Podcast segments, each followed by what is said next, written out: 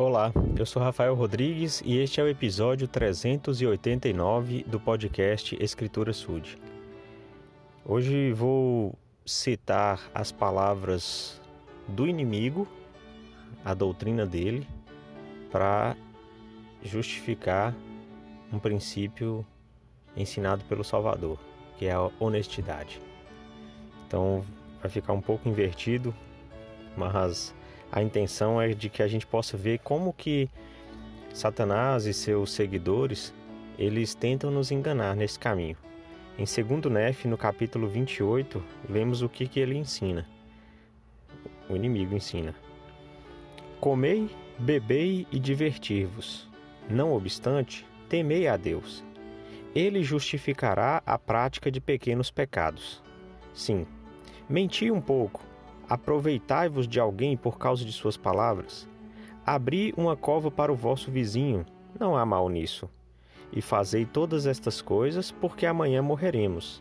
E se acontecer de sermos culpados, Deus nos castigará com uns poucos açoites, e ao fim seremos salvos no reino de Deus.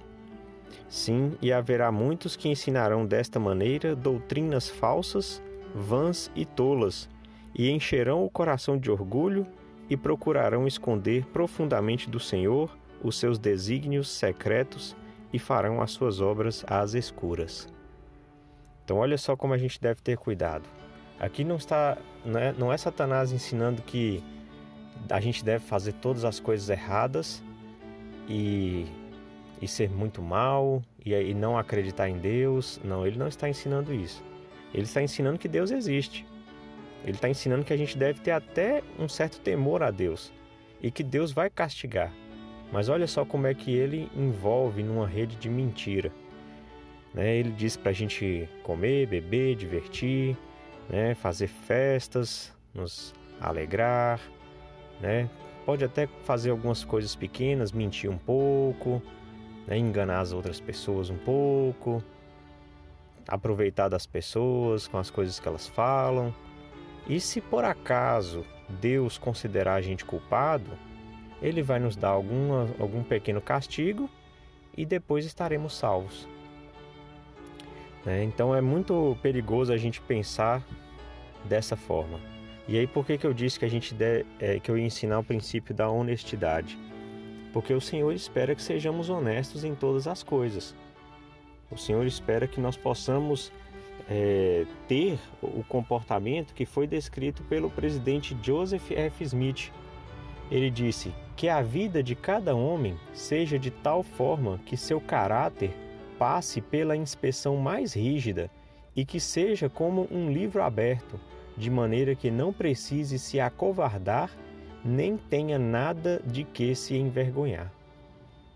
Então, ser honesto em todas as coisas, mesmo que isso signifique é, que a gente tenha que perder dinheiro, é, ter que perder alguma amizade, até mesmo a própria vida, é o correto a ser feito.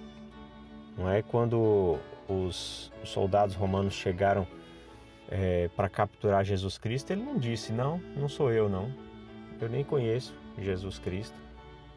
Ele simplesmente se apresentou. Em todos os momentos ele foi honesto. E é essa a, a condição que a gente deve é, seguir. Este é o exemplo que a gente deve seguir.